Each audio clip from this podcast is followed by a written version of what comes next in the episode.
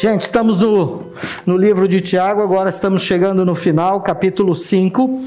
Já no domingo passado, o pastor André falou um pouco sobre os primeiros versículos e hoje vamos trabalhar nos versículos de 7 a 12.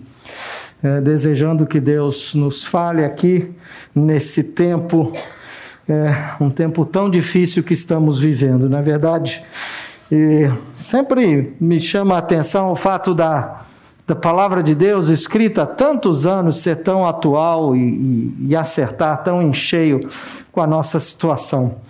E que bom que certos textos como esse versículos que vamos trabalhar hoje eh, são, são encorajadores, são incentivadores, eh, não nos colocam mais para baixo, não nos eh, dificultam ainda mais a convivência com situações delicadas e difíceis como estamos vivendo agora. Os primeiros versículos ali do capítulo 5, é, o, o, o autor, Tiago, faz uma forte advertência aos ricos. O pastor André trabalhou é, sobre isso no domingo passado e depois fiquei pensando sobre isso. Com quem que ele estava falando efetivamente, né? E enfim, não, não acredito que ele estava falando apenas àqueles que são considerados ricos no nosso tempo. Lendo algumas coisas, até achei um estudo que diz que uh, para ser considerado rico hoje, o camarada teria que ter um patrimônio, no mínimo, uh, semelhante a 1 milhão e 900 uh, mil dólares.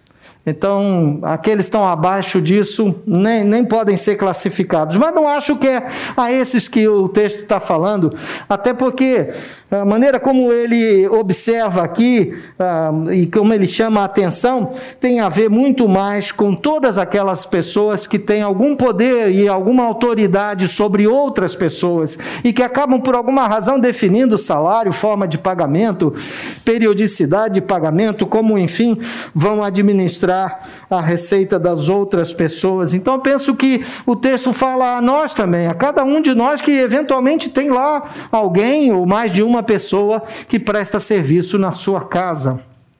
Pode ser alguém que presta serviço o mês inteiro, pode ser alguém que vem só uma vez por semana, mas todos nós, de alguma maneira, temos a capacidade de definir o salário de alguém, de interferir na maneira como essa pessoa recebe o seu salário. E é isso que Tiago usa como exemplo para falar de injustiças no nosso mundo. Ele escreve lá no primeiro século e ainda é realidade nos nossos dias hoje.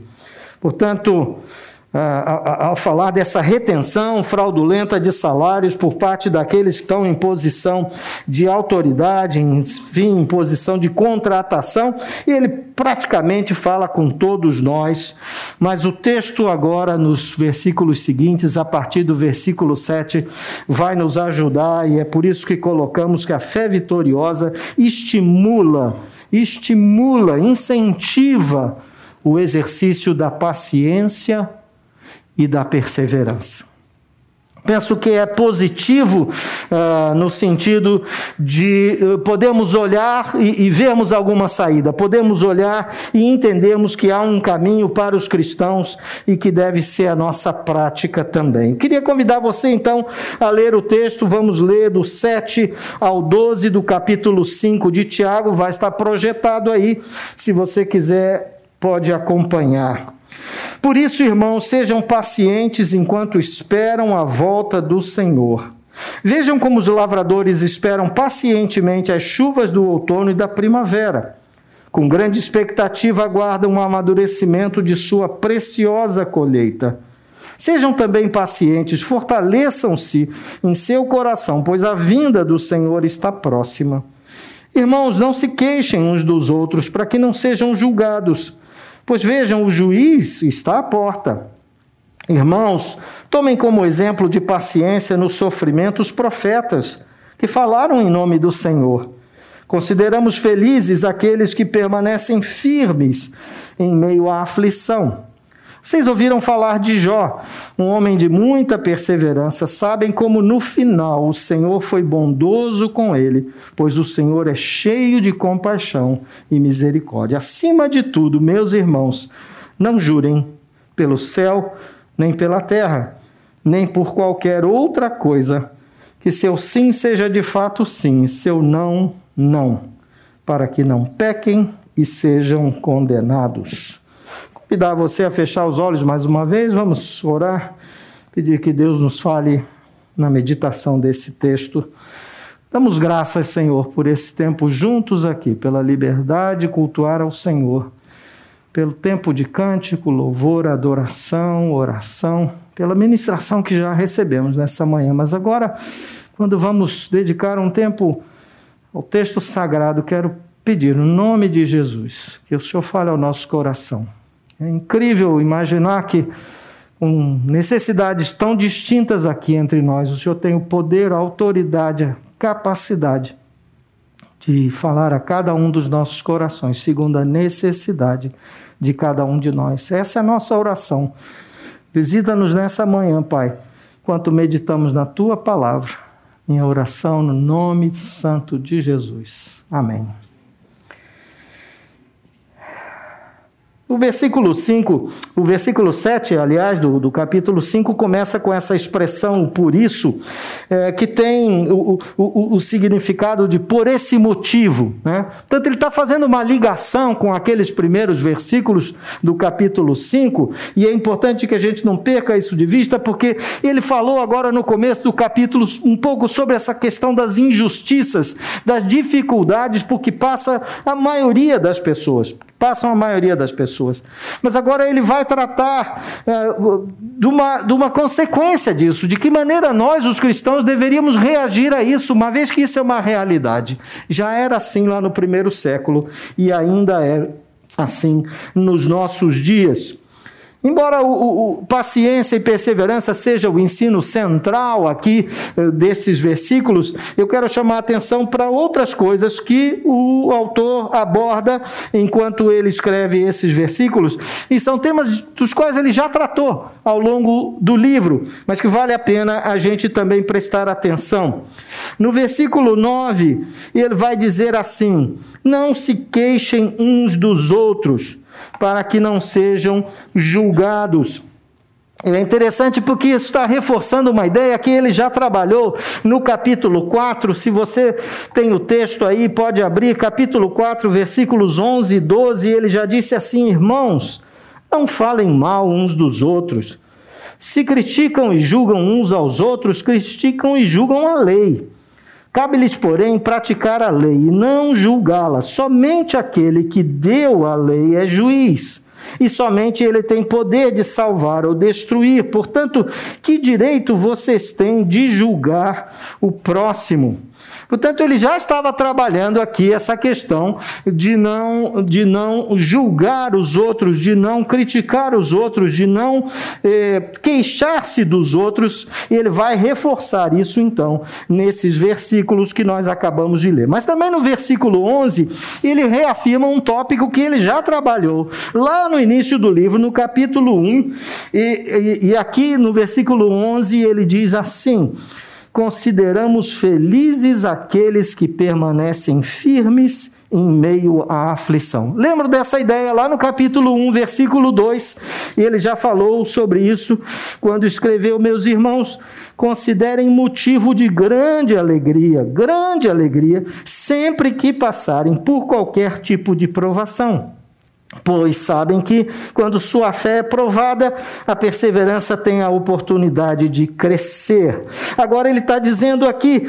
É, Consideramos felizes aqueles que permanecem firmes em meio à aflição. Não é aquela ideia de que, opa, vamos celebrar porque estamos passando por dificuldade. Opa, coisa boa, maravilha, vamos reunir fazer festa. Não é essa a ideia.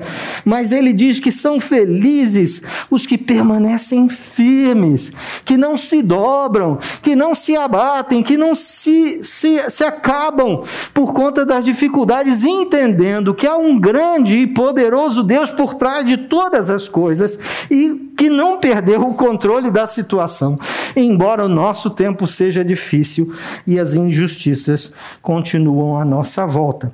E também no versículo 12, ele vai dizer assim: acima de tudo, meus irmãos, não jurem pelo céu, nem pela terra, nem por qualquer outra coisa.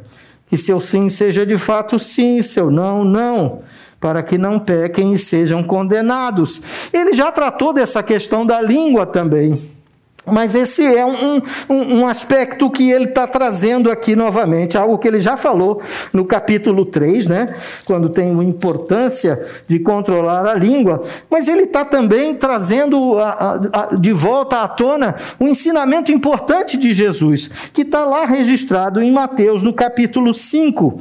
Se você pode acompanhar aí comigo, capítulo 5, de 33 até 37, vejam palavras do Mestre, vocês ouviram o que foi dito a seus antepassados. Não quebre seus juramentos, cumpra os juramentos que fizeram ao Senhor. Eu, porém, lhes digo que não façam juramento algum. Não digam, juro pelo céu, pois o céu é o trono de Deus. Também não digam, juro pela terra, pois a terra é onde ele descansa os pés. E não digam, juro por Jerusalém, pois Jerusalém é a cidade do grande rei. Nem sequer digam, juro pela minha cabeça, pois vocês não podem tornar branco ou preto um fio de cabelo sequer. Quando disserem sim, seja de fato sim. Quando disserem não, seja de fato não. Qualquer coisa além disso vem do maligno.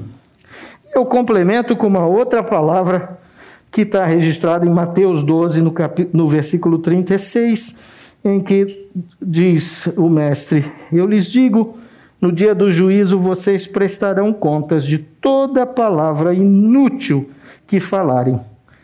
Por suas palavras vocês serão absolvidos e por elas serão condenados. Portanto, é um ensino que Tiago já tinha feito ali no capítulo 3. Ele está apenas reforçando aqui. E é o cuidado que nós devemos ter com a língua, entendendo que vamos dar conta, vamos prestar conta de tudo aquilo que tivermos dados. Mas eu quero voltar então ao ensino principal desse texto. Penso que é o incentivo, é a expressão que Tiago usa para chamar a nossa atenção sobre ser paciente e ser perseverante. E ele faz isso três vezes. No versículo 7, ele diz assim: Portanto, meus irmãos, por isso, meus irmãos, sejam pacientes enquanto esperam a volta do Senhor. Depois, novamente, no versículo 8, ele diz: Sejam também pacientes, fortaleçam-se em seu coração, pois a vinda do Senhor está próxima. E agora, no versículo 11, ele vai se expressar assim. Vocês ouviram falar de Jó, um homem de muita perseverança. É interessante porque Fiquei pensando, se ele parasse na paciência, e paciência é aquela característica uh, que muitos de nós têm, infelizmente, né? De, de saber lidar com a dificuldade de uma forma tranquila, saber esperar, saber passar pela situação sem perder o controle, sem se exacerbar, né? Sem ficar maluco. Então, essa é a característica da paciência. Mas uh, nos leva a, a, a, a pensar pensar numa atuação eh, discreta, né? numa, numa, de uma forma passiva em relação às situações da vida. Então, o paciente é muitas vezes tomado por aquela pessoa que não, não, não, não toma pé da situação, que não lidera o processo, que fica só esperando, que fica só sentado. Bom, eu vou esperar com paciência, né? Enfim, o que, que eu posso fazer? Então, muitas vezes o paciente é tomado como alguém que não age que não vai para cima da situação, que não tem qualquer atitude. E que bom que ele junto com isso, ele colocou a perseverança. Porque a perseverança, ao contrário, é alguém que não desiste, que apesar da dificuldade, persiste, insiste não, não, não se abate eh, na medida de, de não poder mais fazer alguma coisa. É, o persistente, o perseverante é aquele cara que, apesar das circunstâncias, ele se mantém focado, dirigindo o seu esforço para realizar alguma coisa. Então, que bom que ele juntou o paciente com o perseverante, de maneira que nós devemos esperar sim, mas não devemos ficar parados, devemos agir. Eu não me esqueço de uma história que eu ouvi há muito tempo atrás e sempre me vem à mente quando penso questões como essa, do, do missionário no, no litoral do Paraná, que foi a uma ilha pregar o evangelho. Levou algumas pessoas com ele. Eles iam num pequeno barco e tinham que ir a remo. Muitos anos atrás isso. E quando voltavam da ilha, de novo aqui para o continente, pegaram uma mudança de tempo, uma tempestade, as ondas começaram a subir e o barco parecia que ia virar, o pessoal começou a ficar apavorado. E alguém disse: ô, ô, missionário, não era bom a gente parar para orar aqui, que a situação está meio grave? E o missionário disse: meu irmão, é o seguinte, vamos orando e vamos remando, porque senão nós não vamos chegar no continente, não. Então, ao mesmo tempo que você tem que ter paciência, é preciso ser perseverante, é preciso continuar na batalha, na luta, no esforço que você está fazendo na direção daquilo que você quer realizar. E Tiago nos dá aqui, então, três exemplos.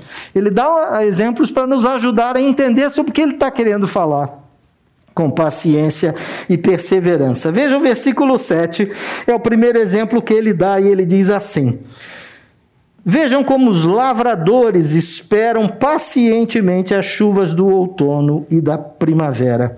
Com grande expectativa, aguardam o amadurecimento de sua preciosa colheita.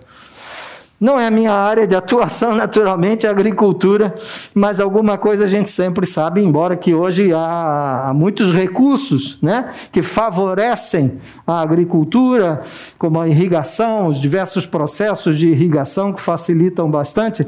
Mas imagina, primeiro século na Palestina, o quanto aquelas pessoas dependiam das chuvas. Né? Então, para plantar, dependiam da primeira chuva, chamada chuva do outono, e depois Antes da colheita, eles dependiam da chuva da primavera, porque era aquela chuva que ia dar última fortalecida no, no produto, estava ali na terra ainda, né? naquilo que tinha sido plantado. Então, é, é uma ideia interessante, porque quando você pensa que não há o que você possa fazer, embora você possa até irrigar, você não tem efetivamente controle sobre aquela situação é, é a ação natural que dá o crescimento daquilo que foi plantado, daquilo que foi colocado na terra. Portanto, o exemplo de paciência ele dá o agricultor, o lavrador, que tem que depender efetivamente do tempo da chuva para que o seu fruto avance. Mas também ele dá um segundo exemplo de paciência e de perseverança que são os profetas. Veja versículo 10. Irmãos, tomem como exemplo de paciência no sofrimento os profetas que falaram em nome do Senhor. Não era uma vida fácil a vida de profeta, né? Eu posso imaginar o cara recebendo de Deus aquela palavra e diz: Olha, vai lá e Procura o rei, procura o líder, procura essa pessoa, aquela, e diz tal coisa. E devia ser uma missão difícil, não era fácil. Na maioria das vezes o profeta estava chamando atenção, na maioria das vezes o profeta estava trazendo uma, uma, uma chamada mesmo para aquela pessoa. Então, normalmente o profeta não era bem recebido não era festejado. Há muitas situações que a gente consegue ver em que os profetas foram rebatidos, foram eh, recebidos com dificuldade e, e, enfim, tiveram que ser muito persistentes para fazerem com que a mensagem que Deus tinha colocado no seu coração fosse levada àquela pessoa que era o destinatário. Mas também no versículo 11 ele vai dar o outro exemplo. Vocês ouviram falar de Jó um homem de muita perseverança. Interessante, o Jó vai ser um exemplo de paciência e de perseverança. Porque ao mesmo tempo em que ele teve aquela tranquilidade para aceitar as adversidades, o texto sagrado diz que ele era um homem bom diante de Deus, Deus o conhecia. Portanto, não, há nada que ele tenha feito para justificar o que sobreveio a ele mas ele aceitou, ele esperou no Senhor, apesar de todas as dificuldades. Mas além de paciente, ele foi persistente no sentido de que ele não abandonou a sua fé. E aqui vem um ensinamento para nós também, porque não é simplesmente eu vou continuar lutando, mas eu vou continuar lutando na certeza de que o meu Deus está por trás de tudo isso. Que o meu Deus está acima de qualquer circunstância. Eu gosto de pensar que as circunstâncias que nos sobrevêm, todos nós estamos sujeitos às circunstâncias da vida, mas as circunstâncias precisam pedir autorização ao Senhor para tocar em mim, para tocar em você. Algumas vezes eu vivi situações na vida né, normal de trabalho, nas relações comerciais, naquelas famosas puxadas de tapete, em que você né, fica arrasado, quer ir para cima do pescoço do camarada, você quer lutar com as suas forças, tentando resolver. E quantas vezes eu me vi diante do Senhor dizendo: Pai, eu, eu não tenho força para lutar, essa é uma luta que eu não vou ter condição de vencer mas eu quero pedir que o Senhor interfira. São as circunstâncias, estão aí, é o pensamento que domina e as pessoas agem assim. E eu experimentei o cuidado do Senhor muitas vezes, perceber que Ele, ao final, tem a última palavra. As circunstâncias têm que pedir a autorização a Deus para poder mexer com a minha vida e para poder mexer com a sua vida. Então, por isso, ele está dando esses exemplos aqui. Agora, é muito interessante porque ah, Tiago podia ter dado diversos motivos pelos quais a gente deveria exercitar paciência e perseverança, tá certo?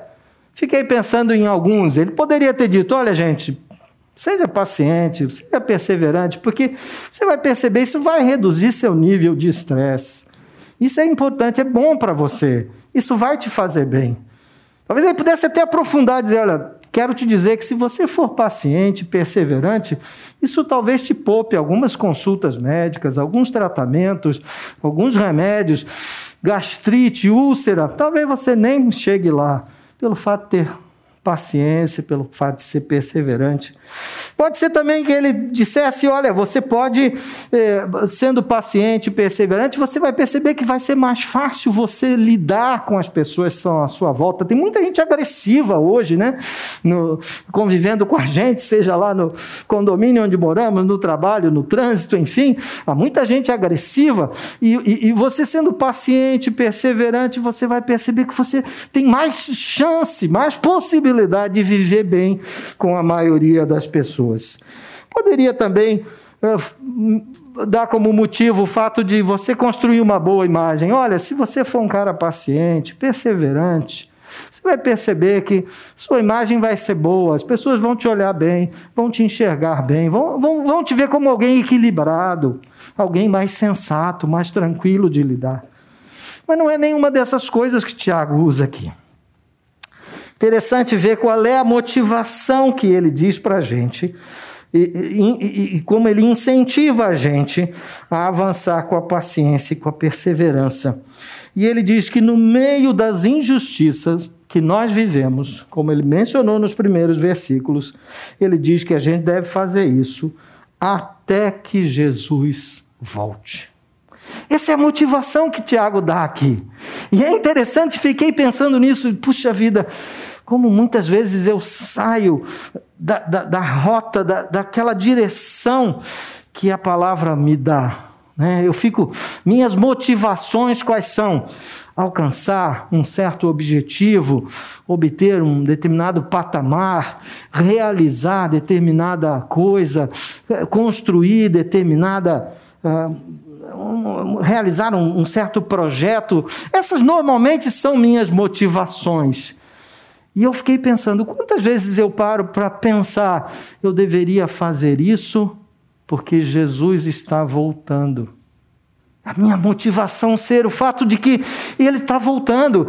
Há uma realidade nova que vai superar essa realidade aqui desse mundo caído, desse monte de injustiças que nós vivemos e que às vezes nos irritam porque a gente não tem forças para lidar e fazer diferente. Tiago diz assim: sabe por que você deve ser paciente? Sabe por que você deve ser perseverante? Porque Jesus está voltando. Essa aqui não é a realidade definitiva. Não é assim que vai ficar para sempre. Não, não é desse jeito. Eu sei que está difícil, mas não é desse jeito que vai ficar. Há um plano maior. E há um evento. Quantas vezes perco isso de vista? O próximo grande evento no processo da redenção, qual é? É a volta do Senhor Jesus. Quantas vezes perco isso de vista, vivo como só tivesse que pagar o condomínio amanhã, como se eu só tivesse que trocar o carro na outra semana, como se eu só tivesse que contratar mais alguém para a empresa, tendo em vista apenas os projetos aqui, locais, terrenos, perdendo de vista essa eternidade daquilo que está proposto a cada um de nós. Por isso que Tiago vai dizer aqui que essa deve ser a nossa motivação. Vejam como ele fala três vezes também. Ah, versículo 7 ele diz: Sejam pacientes enquanto esperam a volta do Senhor. Versículo 8 ele diz: Fortaleçam-se em seu coração, pois a vinda do Senhor está próxima. É lógico, ah, quando nós lemos todo o texto bíblico, vemos que todos os autores, nas suas épocas, pensavam que a volta do Senhor estava próxima também. São passados mais de dois mil anos, isso ainda não aconteceu. Mas isso não deve ser fator para desestimular a nossa esperança. Pelo contrário, sabemos que o Deus que fez o que fez com Jesus Cristo e através de Jesus Cristo vai cumprir todo o plano estabelecido Jesus Cristo vai voltar e nós vamos ser resgatados para viver eternamente. E mais, versículo 9 ele diz: Não se queixem uns dos outros para que não sejam julgados, pois vejam, o juiz está à porta. Esse então me pegou. Esse aqui eu confesso para você que me pegou. Essa expressão. O juiz está à porta. E sabe o que, que me veio à mente? Eu não sei quantos de vocês já passaram por isso, mas eu já passei por isso ter um oficial de justiça batendo na sua porta. Eu não sei quantos, espero que poucos aqui tenham passado, porque não é uma boa experiência. Mas eu já tive uma situação em que fui acordado logo cedo, no começo do dia, alguém, um oficial de justiça aqui. Não era o juiz, mas ele representa o juiz, tá certo? Ele vem com uma com uma, uma, documentação ali que foi gerada por algum juiz que está te dizendo: olha, tem um negócio errado aqui, você vai precisar acertar. E, gente, não tem como fugir. Não dava para eu me esconder, não dava para eu dizer: ah, não, não estou, passa outra hora. Algumas pessoas até conseguem, eu sei. Há situações que a gente vê na imprensa, né? O sujeito não foi notificado até agora, não foi notificado até agora, a justiça está procurando, não acha o cara e tal. Mas eu quero dizer que, na minha experiência, aquilo foi muito ruim. Começo do dia, alguém te acorda e diz, como se dissesse, tem um representante do juiz aí na sua porta, você tem que atendê-lo. E não tem como dizer, olha, passa outro dia, faz o seguinte, vamos marcar um café. Não, cara, está aqui, o texto está aqui, está dizendo que você tem que fazer isso, aquilo, entregar isso ou aquilo. Né? O juiz está à porta. É, é, é, dentro desse sentimento e nessa premência que eu vejo que Tiago escreve aqui: fortaleçam-se em seu coração, pois a vinda do Senhor está próxima.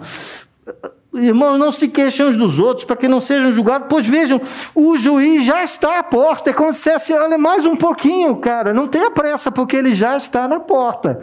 Já já ele vai bater e você vai ver ele chegando aqui. Essa é a motivação. Na primeira vinda, Jesus, como sabemos, veio uh, de uma forma absolutamente esvaziada, né? Nasceu humilde, cresceu num lar humilde, num berço de palha, cresceu pobre, veio como servo, veio como uma ovelha muda, veio para morrer, veio para se fazer pecado por nós.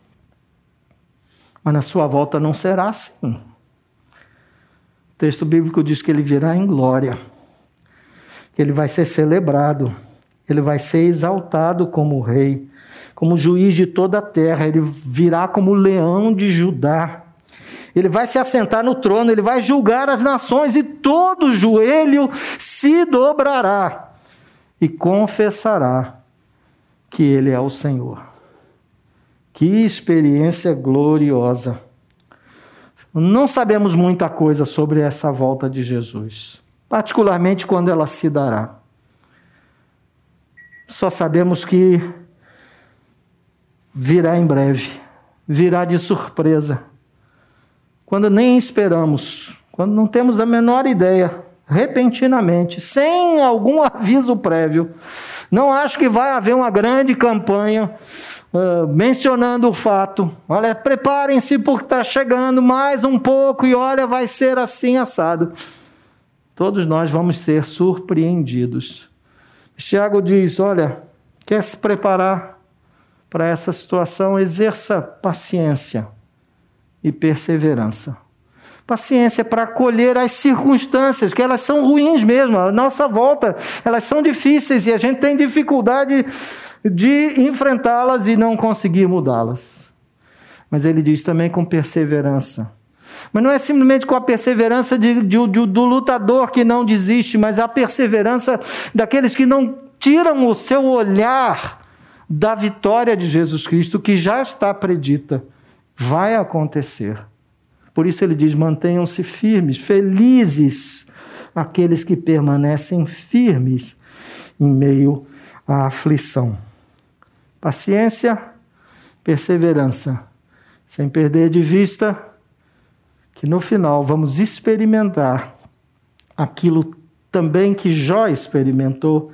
E eu quero terminar com parte do versículo 11, quando diz: Vocês ouviram falar de Jó, um homem de muita perseverança. Sabem como no final o Senhor foi bondoso com ele, pois o Senhor é cheio de compaixão e de misericórdia. Esse é o nosso Senhor. Deus nos abençoe, possamos, de alguma forma, seguir as instruções de Tiago para sermos pacientes e perseverantes. Quero convidar você a fechar seus olhos, vamos orar mais uma vez. Obrigado, Pai, pela tua palavra, pelo ensinamento que ela nos traz desafiador, difícil, mas cheios de, de, de, cheio de esperança pela volta do Senhor, a certeza de que tudo continua no controle das tuas mãos. Te damos graças por tudo. No nome santo de Jesus. Amém.